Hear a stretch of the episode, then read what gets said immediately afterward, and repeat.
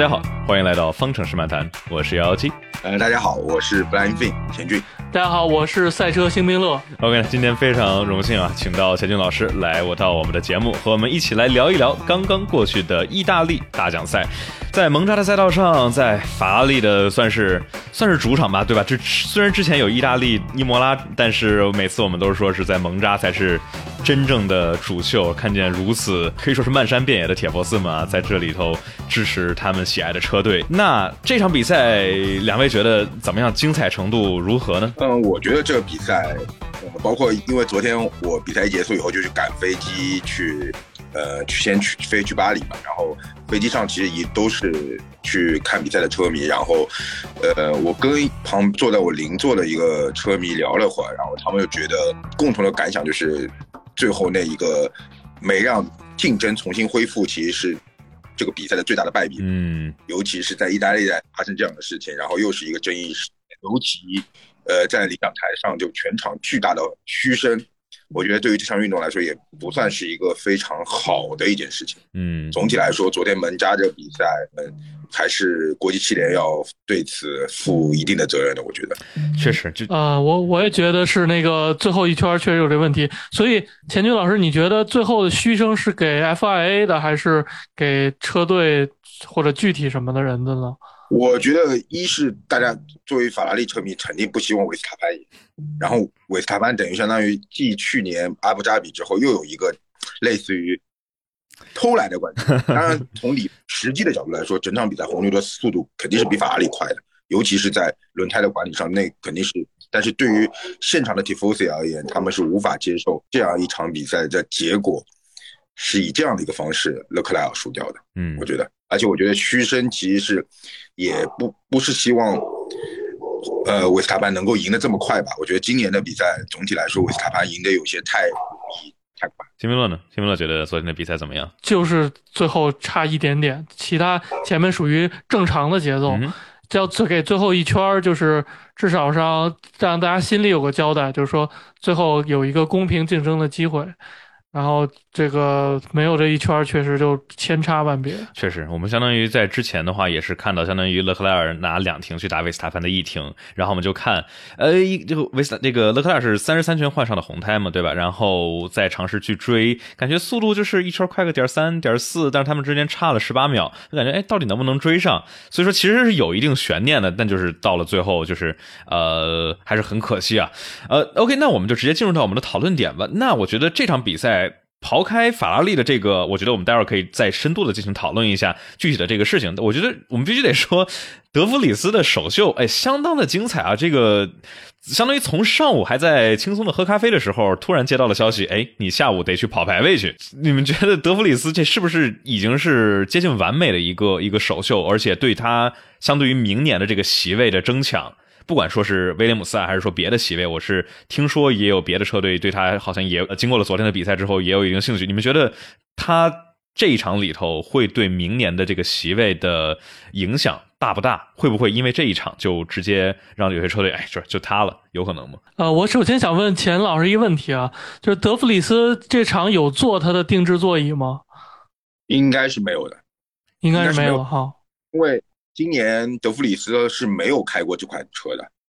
哦，所以对也是，呃，大家也知道，就是其实赛后的话，德德弗里斯是有一个被调查，就是由于那个刹车原因嘛，最后他逃离处罚的原因也是在于他对这款车完全的不熟悉和不适应，所以明白，呃，因此考，而且他又是最后 last minutes。进入到这个座舱，所以我觉得最后国际汽联是用了训诫的，而不是用处罚的方式。因为如果是以前这个，就属于危险驾驶，肯定是会至少会有一个罚十五秒这样的一个情况。嗯，这也代表这个德布里这一次能够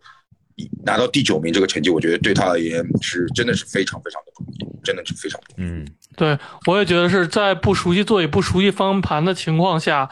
啊，进到了 Q 二，然后。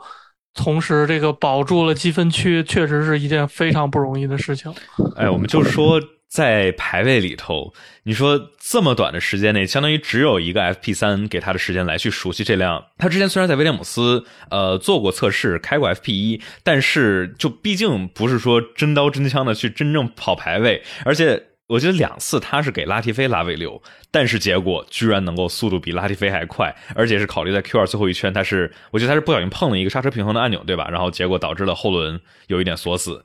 然后掉到了博达斯跟周冠宇之间。但就是不管是排位还是正赛，就是非常亮眼的发挥。然后我感觉就是直接就是在之前啊，已经感觉有很多人在讨论，哎，拉提菲到底值不值这席位？然后大部分人我相信答案应该可能是。不是特别值。那经过这一场比赛之后，哎呀，大家就觉得拉提菲这个，反正我感觉他现在在这儿实在不是一个对 F 一很好的展现。就是虽然是感觉人很很 nice，但是这个水平吧，好像确实是差点意思。对我感觉这个就相当于证明了拉提菲真的你要退了，然后相当于逼这个王思聪退出董事会 这种感觉。嗯，钱老师怎么想？但是我觉得从对于从威廉姆斯的角度来说，签下德维利斯应该的益处会更大。尤其目前威廉姆斯其实开始慢慢不缺钱的情况下，让现在预算帽其实对于资金的需求也不是很高。然后，如果是真的是签了德弗里斯的话，那作为引擎供应商的梅赛德斯一定会提供更多的服务，或者是更多的，就是预算上面的抵消嘛，资源资源互换嘛。嗯，从一定程度来讲，也可以弥补掉拉提菲的那些赞助费嘛。然后你加上如果有两位车手都能等有积分的可能性，那。对于威廉姆斯而言，肯定是要积分啊，积分有有更多的分红啊。而你如果你要了个拉蒂菲，他没有办法带来积分的话，你的分红损失也是很大。这一点你就跟同拥有周冠宇的阿尔法罗密欧是一样道理啊。如果假设今年上半年周冠宇也能发挥的跟博塔斯差不多，或者是百分之六十、百分之七十的分数的话，那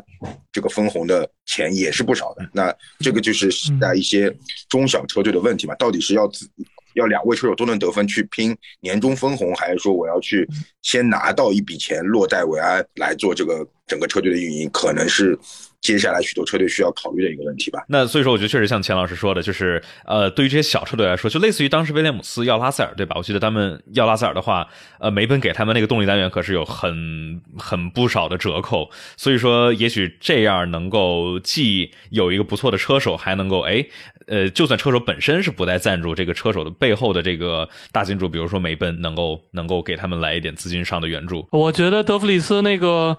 厉害点还在于他错过了第一天的 FP 一、FP 二，相当于没有做重油测试，直接上，然后直接上重油，然后在周冠宇还有后面几个人在追赶他情况下，我看了他的圈速保持的非常非常稳定，所以这说明他的车感就是至少基础是在线的。对，我这个那他毕竟是 F F 二年度冠军啊，他毕竟拿过 F 二，是是，对，然后又拿过 Formula E，他对于电量管。啊，各方面其实能量管理或者轮胎管理其实是本身就有一定优势，而且这些年德维利斯跑耐力赛也跑了比较多，所以我觉得唯一能差的就是这种极端强度的体能训练吧，嗯所以他才会最后赛后爬不起来。对，就是赛后这个他不是说胳膊抬不起来是要及时给他拔起来，我觉得有一部分因素可能是这个座椅也没达到他这个理想定制的效果。因为正常来说，蒙扎是对体力消耗比较少的一个赛道，可能是最少的赛道，因为它直线多，转弯少，然后其实对胳膊消耗低啊。重刹对胳膊的消耗其实还是挺多的。而且我觉得，你考虑到另外两个车手拉蒂菲跟阿尔本都是一米八五以上的主，这家伙一米六七，这身高差好像有点多。所以我觉得确实座椅是会拖累他这个，而且 F 一是带转向助力，它只有十五六到十六七牛米的转向，理论上对于这些车手来说，真的。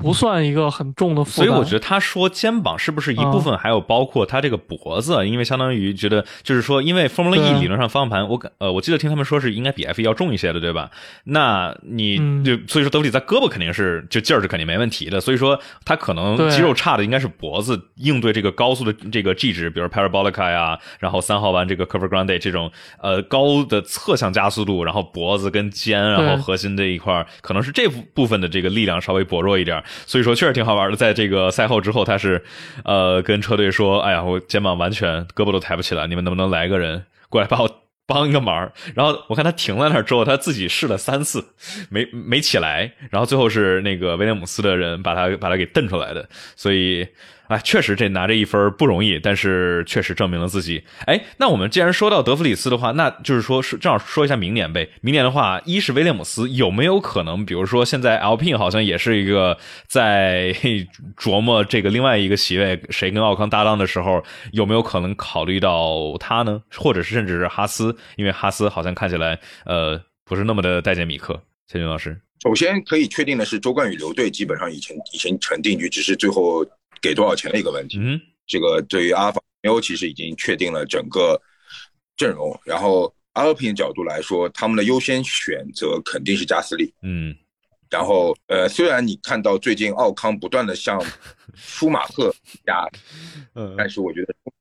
转投阿尔平的可能性其实是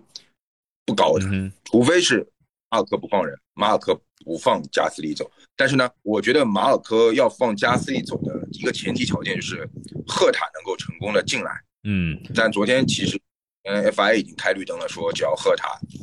他真的是已经到了那一步，国际汽联肯定是会一路开绿灯给他特许的。哎，是因为是吗？现在已经确定说是，假如他们真的要他的话，上对他可以引用那个更特殊的那个条款，就是类似于国际汽联主席那种特许和特批。哦，是吗？那那那还挺好的，因为我感觉现在就是其实对小牛其实挺好玩的。他们现在有五个，哎，来，其实再抽一下国际汽联主席能够手握的一个权利。嗯哼，目前来看，本苏拉伊和多米卡利的之间的关系就是相当于我帮你搭戏唱台嘛，嗯，就是你要什么东西我都尽可能服务于你。今年因为我同时跑 WRC，后边还一群 WRC 记者就说啊，本苏拉伊作为一个拉力赛车手，竟然今年全年一场 WRC 都没去。天天扑在 F 一里，那些 WRCG 就排队补习，但是永远碰不到主席，主席永远喜欢 F 一。确实，这个必须得说 F 一的魅力还是在这儿。那所以说，是不是这样？就是说，假如赫塔能够去加斯利，就是能够去替代加斯利的话，那呃，小牛，我记得之前马尔科也说过，就是说，假如加斯利能够走，就是他想去什么别的地方，他们不会主动拦。但我当时我我的猜想就是说，这有个前提，就是说他们能够找到能够替加斯利的人。那现在看来，似乎就是赫塔了，对吧？对，其实。对，对于从市场角度来说，红牛一直很希望打进美国市场，因为在美国市场，魔爪还是占头位的嘛。如果能够签一个美歌手，那我们想起来，当年零五年签了 Scott Speed，嗯，当时斯皮德是因为想扩展美国市场嘛，就就是说，对于 F 一来说，也希望有美国车手，毕竟每每一年美国有三站，所以从大市场的这个整个的环境啊，包括整个的条件来看，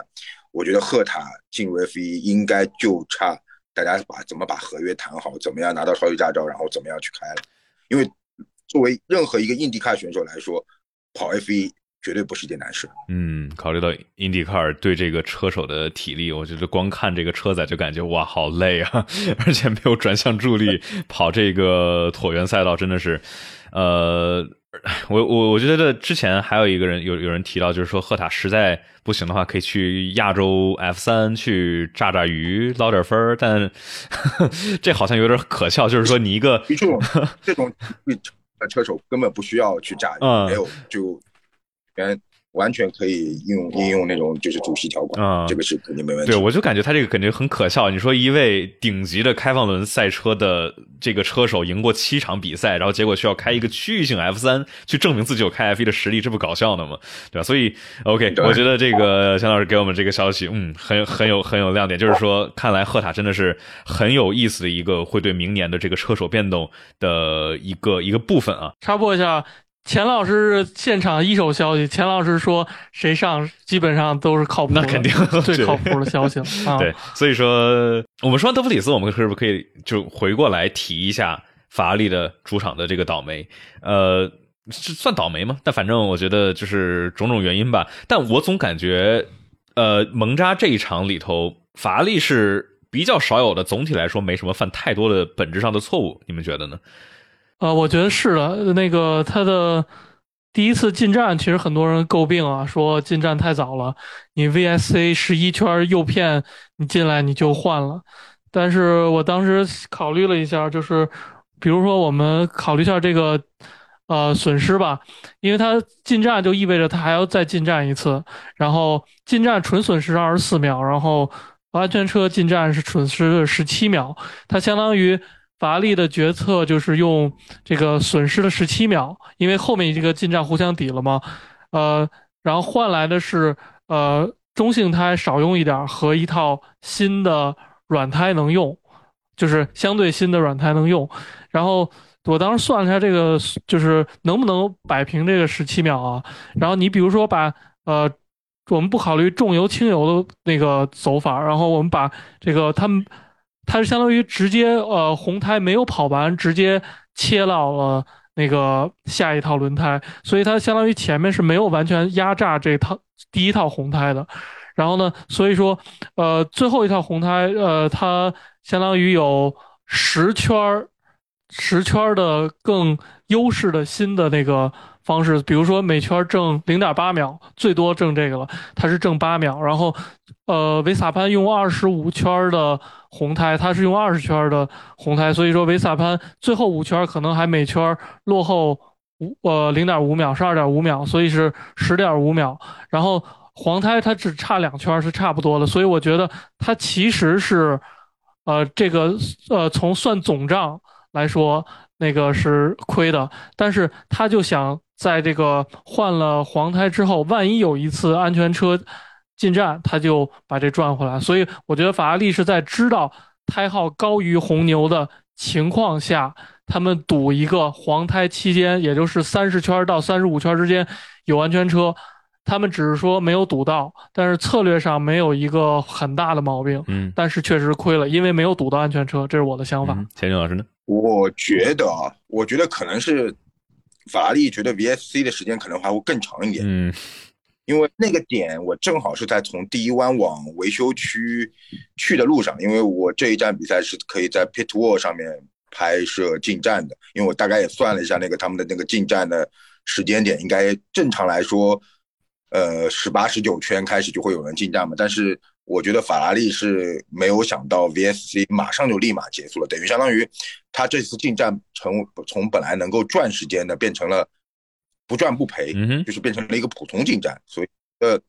可能对于法拉利的 Pit Wall 来说，可能就是也被打了一个措手不及吧，啊，也有可能或或许他们也可能觉得。他们这套胎坚持能坚持的时间也不够长，嗯，相对于红牛，其实比昨天大家比较意外的是，红牛那套红胎用的时间特别长，而且能够保持特别好的速度。尤其其实，在呃法拉利的就进入到换好胎以后，然后红牛呃那个维斯塔潘继续用那个红胎的那段时间，其实圈速两个人是没有没有什么相差的。对，这点其实是基本上从其实从那个点节点看，基本上法拉利。输掉主场是已成定局了，嗯，基本上那个时候开始。而且我觉得还有一个就是，相当于三十三圈之后，勒克莱尔换了红胎。我们当时看说等待着说，哎，勒克莱尔能够比如说一圈追维斯塔潘，比如说追个点八，追个一秒，但是发现一圈只能追个零点五左右。所以说那时候我们就看到，哦，确实是这个这辆这辆法拉利的车相比于红牛，或者至少相比于维斯塔潘，是性能上本身是。特别是长距离是是拼不过，杆位也也许是他拿到了，但是拼一整个比赛的距离下面发现，嗯。光看车辆的性能应该是干不过，那所以只能依赖于什么别的，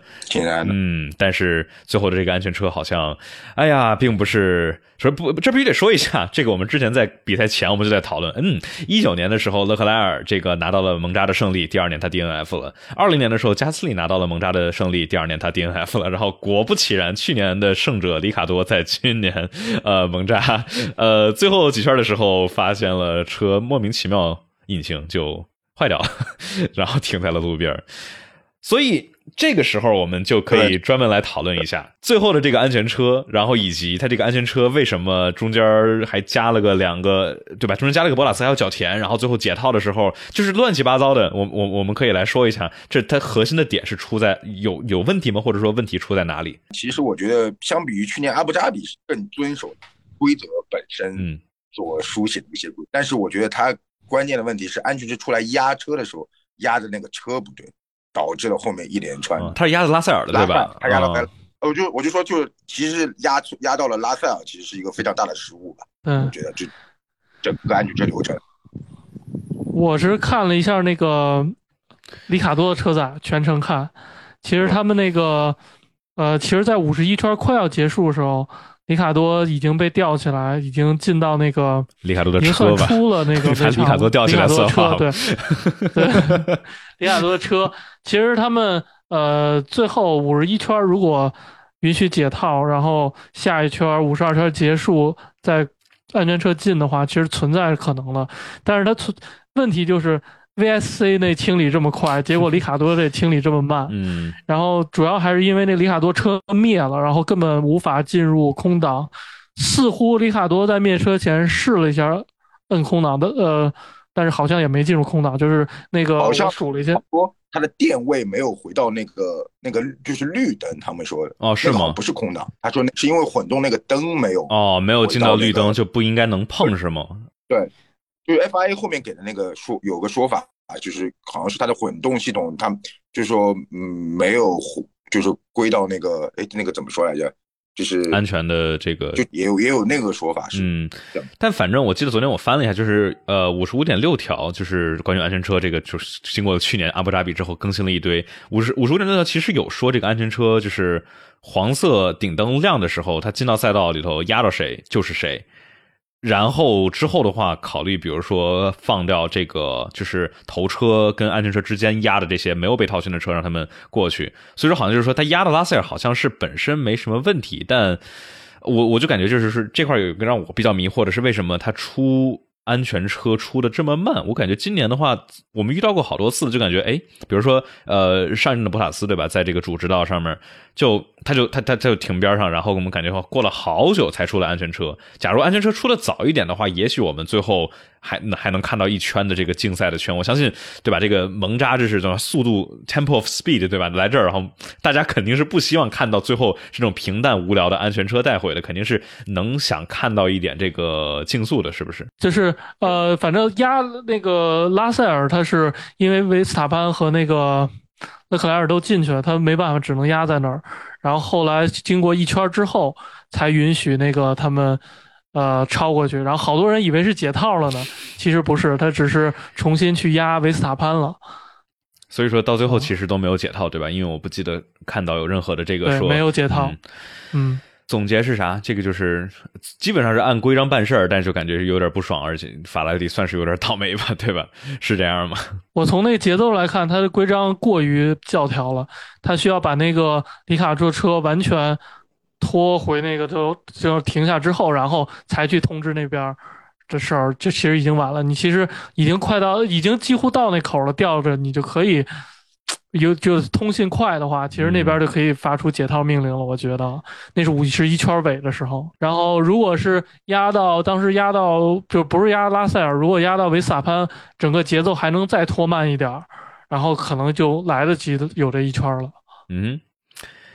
OK，那所以说，千金老师还有什么想要补充这块我们没有说到的吗？就是关于这个安全车。那个时候，那个时候我正好在配多尔上面看，然后就看到我正好在那个昨天登台就领车队奖的那个 Jonathan Whitley 旁边，嗯，就我看他那个时候就是其实就关注了就是安全车的位置，因为他当时就跟旁边的另外一个，呃，我我不记得名字了，反正就是在一直在讨论到底这个安全车。压的对的还是不对的？就是他们就反正就因为对于他们在指挥墙的那些人来说，可能这一个位置之差就是相当于去年阿布扎比这种事情的重演嘛。他们会时时刻刻小心后方，因为此时的情况来说的话，我觉得勒克莱尔如果有那个最后一圈的那个机会的话，可能会真的会会去拼，会去搏一下。他们还是非常担心的。但是后来就是到了五十一圈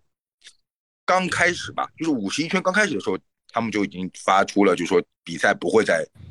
就是恢复以正常方式进行了嘛。他们就等于就一下子就松口气，然后那时候就是红牛所有的人全往那个那个护栏上面去爬了。然后此时他对面正好他对面就是法拉利的看台嘛，就法拉利全球俱乐部的看台嘛，那就全场的嘘声就起来，就整个第五十三圈。就是在全场的嘘声中进行啊，原来是这样。哎呀，这个确实有感，让大家都感觉是有一点可惜。嗯，毕竟维斯塔潘这是已经是多少连续第五场的胜利了啊，这是感觉势不可挡，而且真的是在法拉利的老家也是拿了一场呃，最后略显平淡的安全车带回。那我觉得我们这两个话题点说完了之后，我们可以进入到接下来的纵观全局比赛花絮，但是。说这个之前，我们就像我们这个直播间头有朋友说，哎，好羡慕钱俊老师的这个位置啊，那就必须呃给大家算是做个广告，大家一定去记得去 follow 钱俊老师微博啊 flying at flying fin，对吧？呃，获得第一手的围场消息，真的没有比这更好的地方了。然后大家也去记得去 follow 赛车新兵乐微博和 B 站上面都能够找到。这里大家假如在喜马拉雅或者苹果播客平台上面收听的话，麻烦大家给我们来一个五星好评，这样的话会对节目有很大的帮助。然后大家假如想直接支持我们节目的话，可以在爱发电上面也是搜索方程式漫谈，这样的话能够获得到呃播客的抢先听版本，就是一会儿我们录制完了之后就能够听到新鲜热乎的比赛回顾。就是假假如大家特别的着急想听，哎，钱俊老师的这个看法呀、一些消息啊什么之类的，可以在爱发电上面支持我们。然后大家假如想加我们 QQ 群的话，不好意思，现在 QQ 群没了，所以说微信群在屏幕的下方可以找到进群的指引。OK，我们来说纵观全局比赛花絮。要说积分嘛，现在的话，钱金老师给我们分析一下，现在韦斯塔潘会在哪一站加冕世界冠军呢？我觉得日本站吧，日本站，新加坡应该没机会哦。也呃，新加坡站差二十四分就能加冕，就看，所以是关键看勒克莱尔跑到什么样。对，而且我觉得其实本站比赛法拉利。其实真的势在必得，他其实理论上来说挺吃亏的一点是勒克莱尔没有换新的动力单元，嗯，啊，塞恩斯又换了，但我觉得他们如果说他其实就是勒克莱尔还想出死，最后为世界冠军搏一下吧，但是我觉得基本意义不大，我觉得他们应该新加坡最多拼一下以后，我觉得他们会在日本领路可能就要换一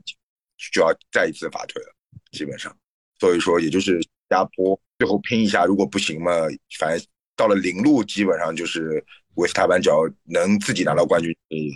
嗯，直接加冕了嘛。现在呃，他们两个的分差差不多得让维斯塔潘 DNF 四场或者五场才能够让勒克莱尔在最后才我我我看这有一个计算啊，就是假如在新加坡站维斯塔潘是第一加最快圈的话，勒克莱尔必须得是第八或者以下，然后佩雷兹得是第四或者以下。这样的话是维斯塔潘加冕。假如维斯塔潘第一不拿最快圈的话，勒克莱尔需要第九名以下，然后佩雷兹需要是第四，而且不拿最快圈。假如维斯塔潘在新加坡没有拿到胜利的话，意味着就是呃新加坡定不下来，得去进到领路。哦，但必须得说。这个虽然现在严格意义上啊不是本田的动力单元，但是大家都知道这是大概怎么回事那所以说红牛来到本田，给让维斯塔潘拿了他第二次世界冠军，算是一部分程度上弥补了去年这个没有没有有的日本站吧，感觉也是挺挺有意义的一场。嗯，对，今年那个日本站主赞助商还是本田哦，对，本田去年没有弄成，今年。他们会今年继续是日本大奖赛的冠名赞助商嘛？所以，对于而且如由于保时捷跟红牛谈崩了，也基本上预定着红牛大概率会继续跟本田继续联姻下去。而且，我觉得本田应该会选择在新的引擎规则下再回到 F1。哎，那钱老师觉有没有觉得有没有可能，比如这个小？那现在我们现在已经看到保时捷是官方给声明是说这个，嗯，就就跟红牛没了。那有没有可能在日本站直接官宣本田，到时候再回来，有可能吗？嗯，不好说，因为今年其实本田的领导去过很多场比赛，嗯，包括大领导去了环，然后现在其实本田要回来的，其实成本也很低，因为他们几乎所有的技术人员都分散在红牛、周队和小红牛，嗯所以说他们。重新回来的话，其实就是从红牛手上重新把米尔顿凯伊斯的工厂再买回来，然后把利木的那工厂再重新开开来，就就就就搞定了。嗯，而且相对来说，新的二零二六年规则以后去掉了那个 MGUH 哦之后，其实对于本田来说会更加容易一点吧。其实也没有，他已经有这样的经验之后，其实是难度会低很多。嗯，所以这样就名正言顺，就是又回来了。我我总感觉这个感觉这个引动力单元的规则是就是扑朔迷离了好长时间，然后结果回来，哎，发现又是本田。虽然感觉本田跟红牛这两个的合作，从一九年到现在真的是一年比一年强。就是到二一年的话，我们已经看到了本田的动力单元跟梅奔啊、跟法拉利是是完全不差。而且去年的话，还有这种就是本田这个动力单元更耐用的这种优势。那到现在的话，这是非常非常优秀。从当年的被吐槽 GP Two Engine，然后到现在是对吧？这个给世界冠军提供动力的这个，确实是不容易的一个艰辛的历程。呃，那我们要不要说说车队的车队的这个积分啊？车队的话，现在法拉利跟红牛好像也也是差了不少，呃，五百四十五分，然后法拉利是四百零六分。这个其实车队基本上大概率已经，嗯，就说今年如果红双冠的结局结束的话，对于本田而言也是一个强心针，因为本田不能再连，我记得。已经是连续两次本田退出之后，那支车队都能夺冠了。所以说，我觉得对于他们的领导层，应该这一次不能再让这种事情再发生。万一之后红牛创造了一个王朝，那对于本田而言，这个打脸打的有点厉害，就亏大发了。相当于干了那么多活花了那么多钱，结果最后剩的比赛的车上都不贴本田的 logo，这只有一个 HRC，呃，好像确实有点亏啊。贴的都是 HRC 的 logo，现在是对，OK。积分除此之外，哦对，呃，还有一个关于这个就是 全局的好玩的点，就是呃，德弗里斯在蒙扎拿到了两分，意味着现在拉提菲是正式的在二十位正式车手的一场一年的比赛中，现在排名第二十一，仅呃叫什么？仅在霍肯伯格之前，而且霍肯伯格还是因为之前在这个沙特站替的拿了一个第十二，所以说假如不是那第十二的话，像拉提菲就要变成排到第二十二了，哎呦。再一次说明这个有点 也差点意思，好像。但拉提菲今年也没什么遗憾了，也进过 Q 三了。也对，也对。这么着看，好像确实也是。你说作为富家富家子弟在这儿，哎，我真的觉得就是你说超级驾照的这个这套系统是能允许马泽平啊、拉蒂菲这样的车手进来，但是好像会把赫塔这样有天赋的车手是呃至少让人家进来是费了费了半天劲，感觉确实是。钱钱军老师有没有想到过，就是也许这个超级驾照的系统需要一定程度上的修改，至少是给印印地赛车的这个分至少能达到 F 二级别呢？嗯，但是这个这就是一个怎么说呢？这是一个政治博弈吧。嗯哼。因为如果印地卡能够像 F 二一样，前四名都是啊，前三名是四十分，然后第四名是哇，那其实很多人就可以选择不去走 F 二这条路。嗯，因为你从现在目前。F 二这个比赛并不是非常，因为 F 二的比赛绝大程度上是被几，就是今年是个例外。今年 MP 不知道为什么一下子灵光乍现了一下，但普遍的话，所以嘛，ART、High Tech、卡林，甚至这前两年卡林也跑的不是特别的理想。所以说，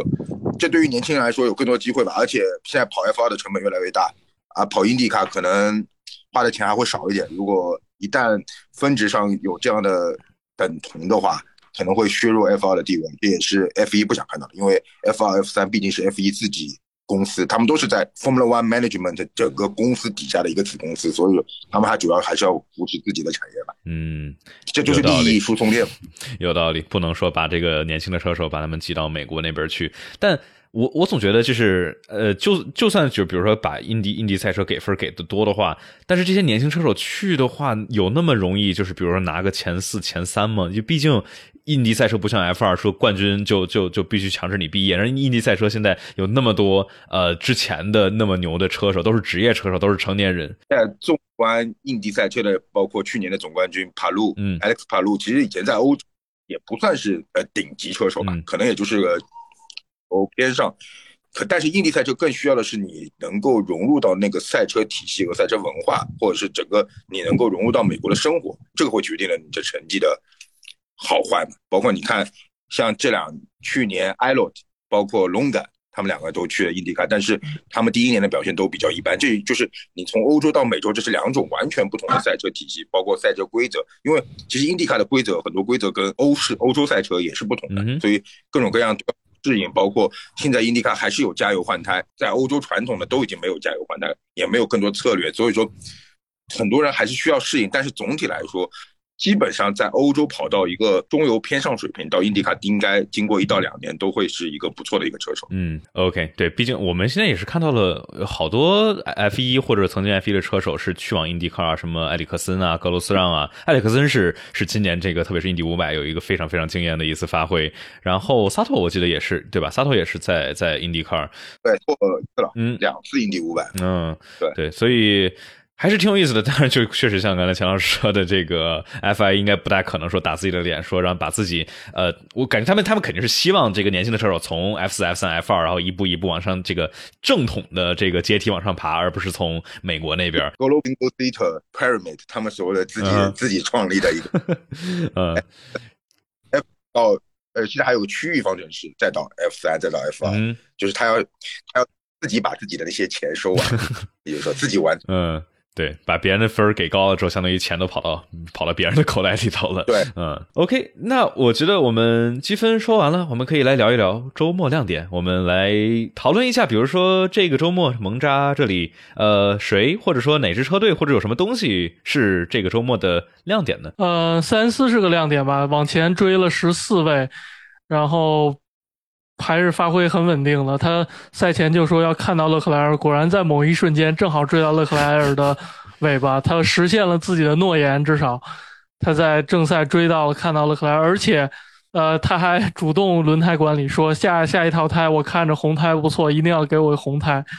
这个明显，其实那个到后面只剩二十多圈了，法拉利就是，我觉得再怎么弱智都应该是给他红胎，但他还是要确认一下，你们千万别犯错，别给我其他胎，我要红胎。嗯，这也是很有很意思一点。哎，我我觉得就是我不知道是因为比如导播不给我们听这个还是怎么着，就是我老感觉是塞恩斯对他的战术特别特别的上心，然后勒克莱尔的话一般就是车队。说啥就就就啥，钱军老师有有有有怎么看吗？这个就是勒克莱尔和塞恩斯在对于就是他们自己的战术上面，是是因为塞恩斯太不信任法拉利的这个战术了吗？但是我觉得法拉利其实也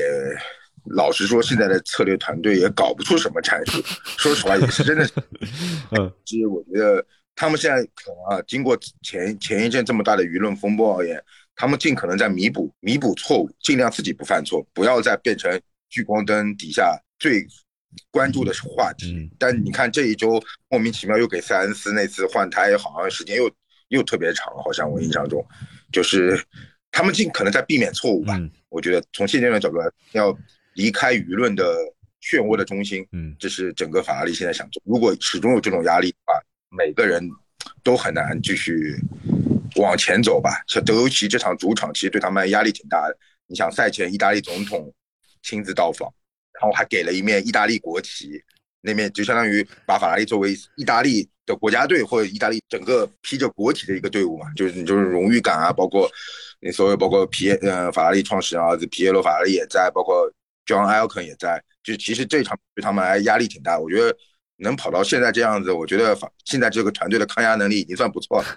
确实，我们在这个叫什么？这个之之前是突然说，哎，在专心准备着车辆的时候，怎么意大利总统怎么来了？就感觉哇，就在这帮这帮人就现在好像不需要更多压力的情况下，给他们给他们更多的压力。那我们确实说这一场里头，法拉利，呃，我们就感觉之前感觉就是没有间断的每一场，法拉利总能有一点什么，要不是战术失误，要不是比如说没有让两个人及时的换，要不是比如说换胎出叉二或者怎么之类的。这一场就总体来说。就没什么大幺蛾子，我感觉算是一个小的进步。呃呃，钱老师还有有觉得这个周末还有什么亮点吗？不管是车手或者说车队，我觉得亮点的话，还有一个可能就是那个黄色涂装吧。嗯，真的那个黄色涂装可能是本周末最大的一个亮点。红色的车里面有这么大一部分黄，然后包括全的队服、头盔全是黄色，我觉得。这可能在未来的很多年里面，会是一个对于门扎一个经典记忆的一个注脚吧。那比如你现场拍摄的时候，有什么新的关注重点或者偏向吗？但是其实其实也很难，就就是说，我觉得这从这次我开始回归以后，拍了三连续三场 F 一来角度来看，我发觉红色真的是越来越少了，橙色越来越多了。即使在门家已经，你拍出来照片都可以拉看拉出一一大片橙色，也就意味着。看起来现在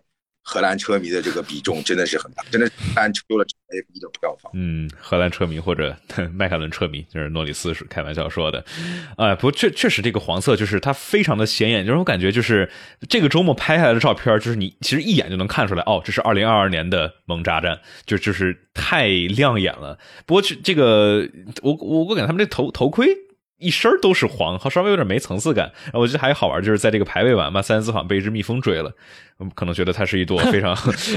灿烂的鲜花，然后要采点蜜什么之类的。反正，哎，确实确实。呃，还有什么亮点？呃，哦，德弗里斯，我们现在刚才说过了，我觉得这必须得是这个周末的亮点之一。或者周冠宇也，你们觉得周冠宇这场怎么样？就感觉无功无过，还是发挥正常吧？正常发挥是吧？钱老师呢？嗯，呃，差不多吧。我觉得就是在在一个本来正常的完赛名次，结结果也是运气比较好嘛。嗯，碰上了那个里卡多退赛。如果里卡多不退的话，他其实后半段还是蛮吃力的，因为毕竟奥康那个大幅度追进了嘛，包括米克那时候软胎。总体来说，天时地利啊，拿到了这个第六分。嗯。嗯，其实这场车还不错，博塔斯是因为车受损了，所以有点慢，所以这场阿罗车没那么拉胯了也。对，因为是哦，是在第一圈一号弯的时候，是马格努斯、博塔斯跟米克一个连环追尾事件，对吧？然后这两个人好像都有一点碰。哎，马格努斯，我们算进入到周末槽点吗？那我们就可以说周末槽点吧。马格努森算不算不算周末槽点？我总感觉马格努森。出道即巅峰，就这这用村长的话就是说，就是很反映这一个赛季的马格鲁森，很反映他这个生涯，就是第一场比赛拿到一个第二之后，然后就一路走，就是高开不叫高开低走，或者高开乱走，就是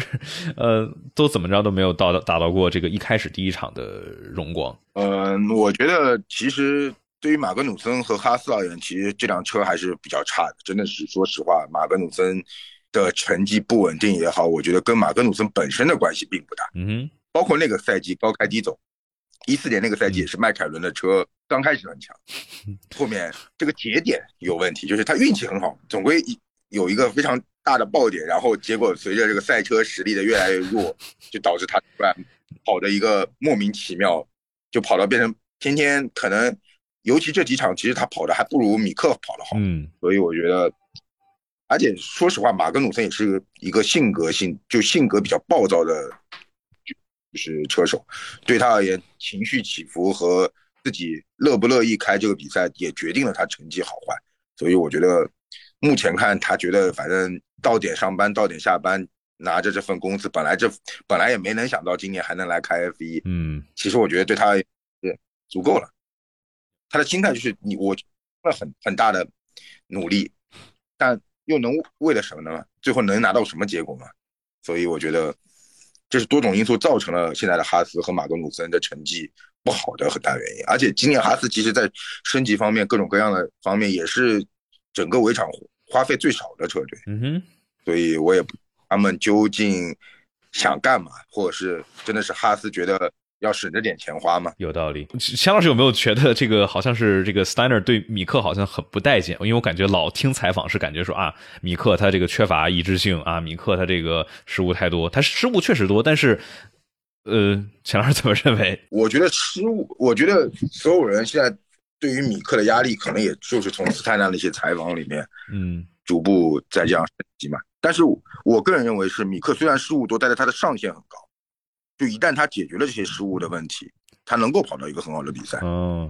所以说，但但有些车它的上限不高，但是他不失误。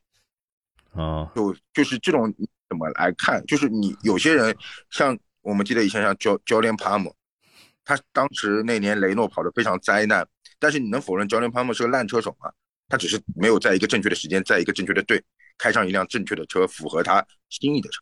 也许这两年的哈斯就是。无法适应米克，嗯哼，看，但现在的留言是，其实奥迪这次进军以后，也基本已经锁定了米克将成为未来的代言人嘛。就说，我觉得有可，现在的谣言是米克很有可能明年没有座位，没有席位可以去开，但是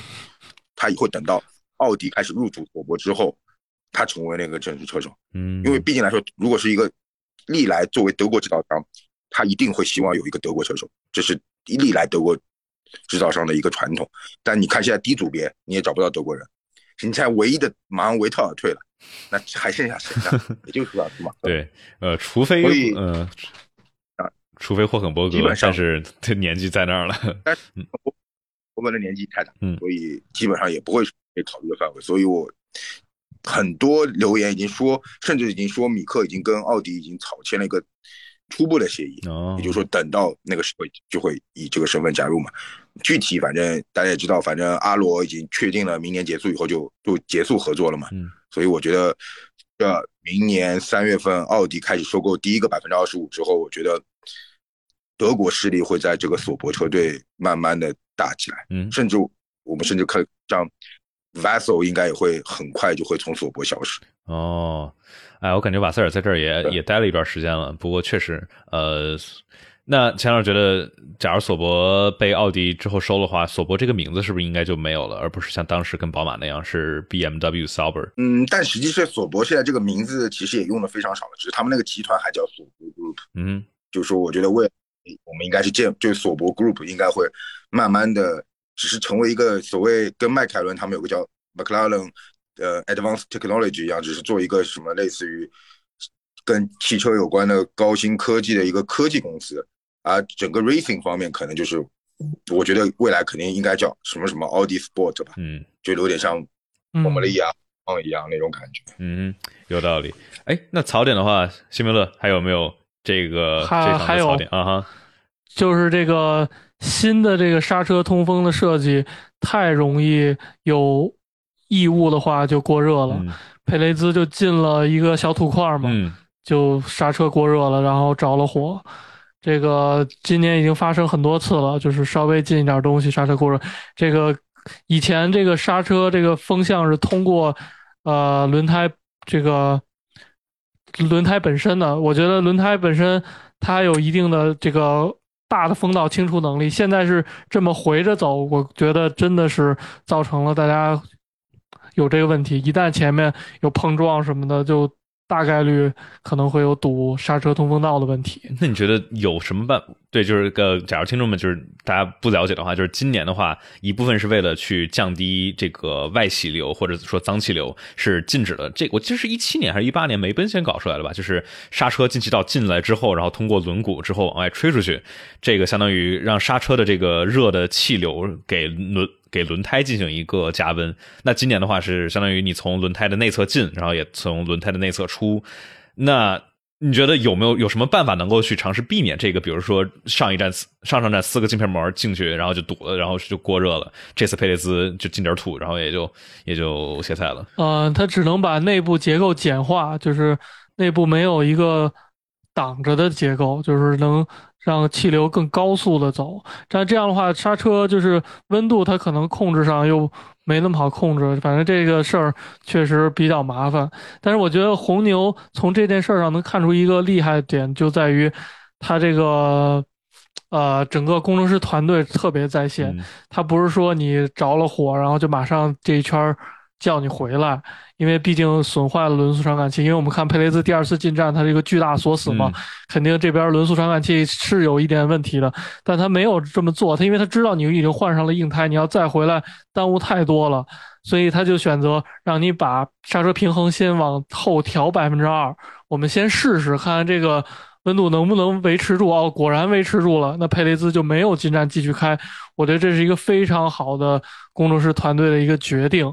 然后。呃，放到后面就是，我觉得呃这条赛道吧，对，呃，就其实你相当于减轻了前轮消耗，把这个整个胎耗放到后面，然后这条赛道，呃，可能对后胎又没有那么大的要求，整个胎耗相对低，所以造成了虽然呃刹车平衡不是完美的那个比例往后推了，但是依然佩雷兹的圈速。呃，慢了，但是没有受到巨大影响，造成佩雷兹还是能维持这个积分区这个名次，所以我觉得红牛这个策略值得表扬。嗯，我在想你刚才说的这个如何像有没有可能在前面就是刹车进气口的最外头加一个那种粗的那种呃防止异物进来，就这样的话，至少至少能够让比如说他们硬要把它蹬开的话，能够直接蹬，不用把手伸进去才能。不知道这有没有可能？两种方式，你要加一个，比如这种盖儿，就是前盖儿，然后这样会限制气流。你相当于整个这个刹车这个呃 hub 要做的更大。还有一种加网，加网有可能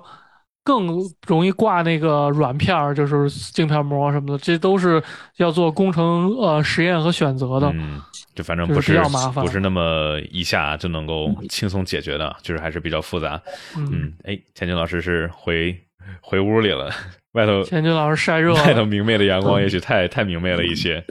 也好，那那我们正好槽点也差不多说完了，咱们其实就可以来说，呃，我们节目的最后一部分，那在我们可以聊一聊。可以稍微再提一下，比如说 Alpine 这边的可能的车手的选择，然后之后呃 F1 的几站。那我们在说这个之前啊，我们在最后再说一遍广告，大家一定记得去在微博上面去 follow 一下钱俊老师 at Flying Fin，对吧？去找到。关于 F 一的各项，其实不只是 F 一对吧？这个秦军老师现在是在 cover 什么 MotoGP 是吧？现在。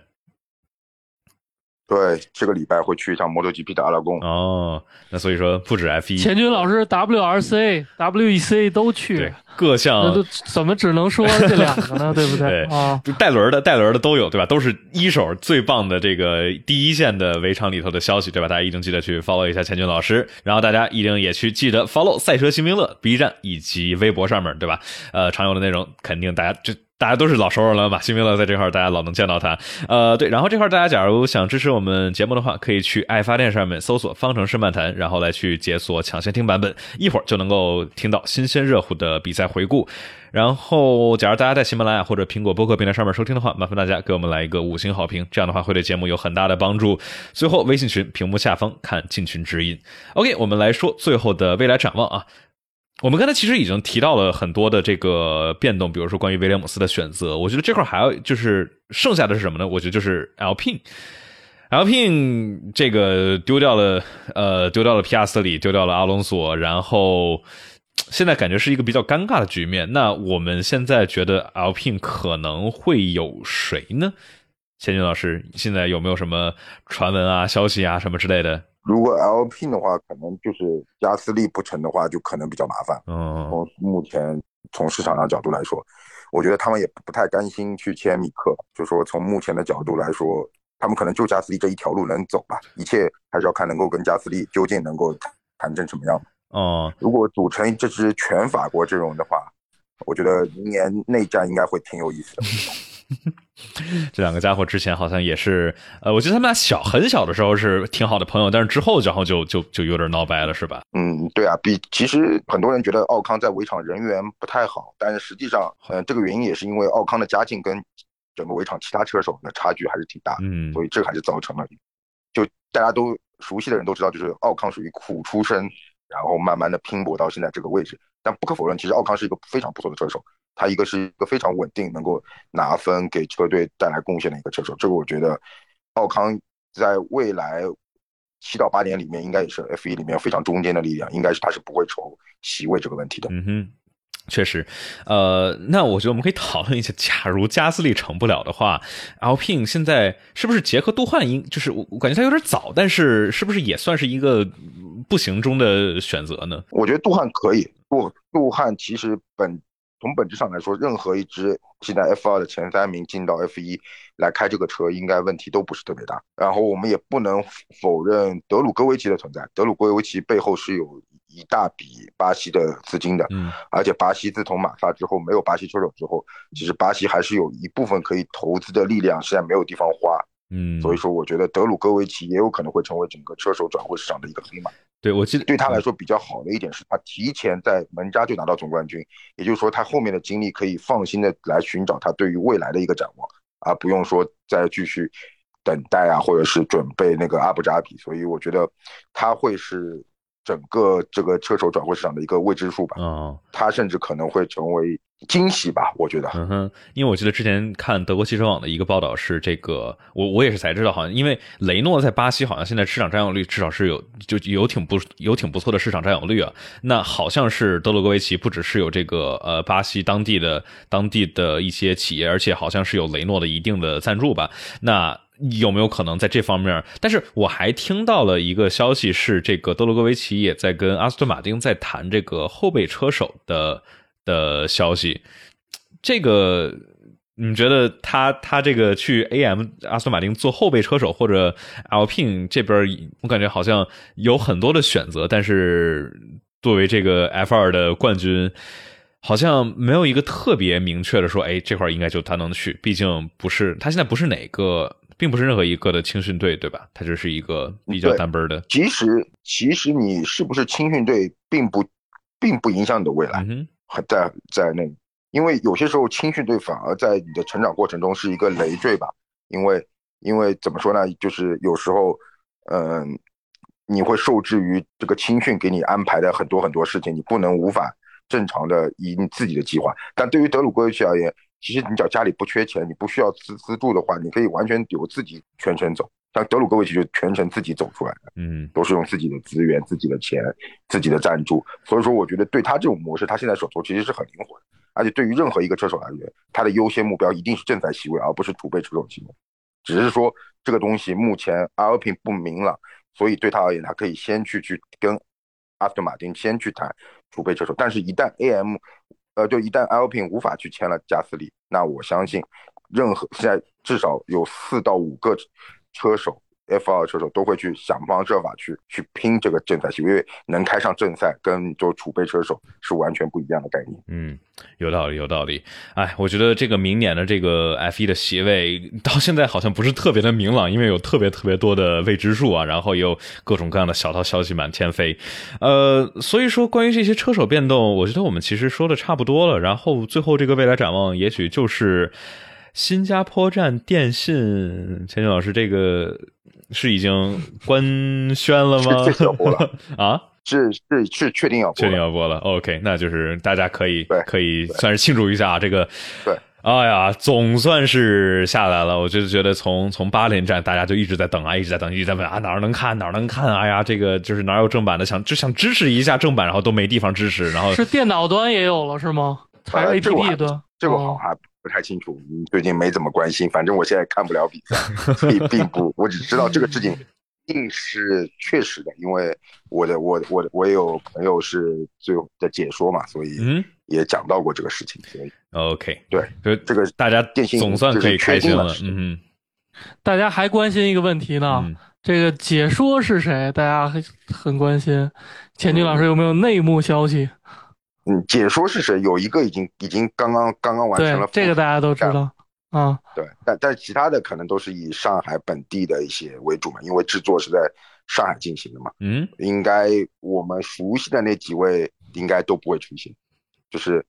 就是平常腾讯啊、之前乐视啊，应该都不会出现。嗯，算是卖个关子，还保留一点神秘的色彩啊。所以说，真的是观众朋友们可以去期待一下，总算能够呃，就除了上海本地或者广这个广这个算是广东本地吧，这个电视台之外啊，总算有一个全国性质的能够去看 F 一的转播，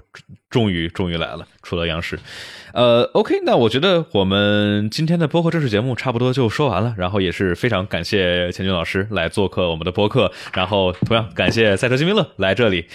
那我们的正式播客节目就到这里，然后我们进入一小段 Q&A。钱军老师有没有时间看？想跟大家一块儿稍微聊一聊各种乱七八糟的。但是马丁也没有发新闻稿，呃，对啊，就哦，等会儿我看，哎我我三分钟前发了，有人三分钟前，阿斯顿马丁宣布了 Drogovic 会成为阿斯顿马丁的 development driver 三。哦 OK 这样。OK 三分钟。啊，我们我们我们半个小时前说的东西，好像就有有有一小部分有点过期了，这个啊，嗯对。啊，实时更新。对对，，刚刚刚刚十五点零十五点零二分发的，嗯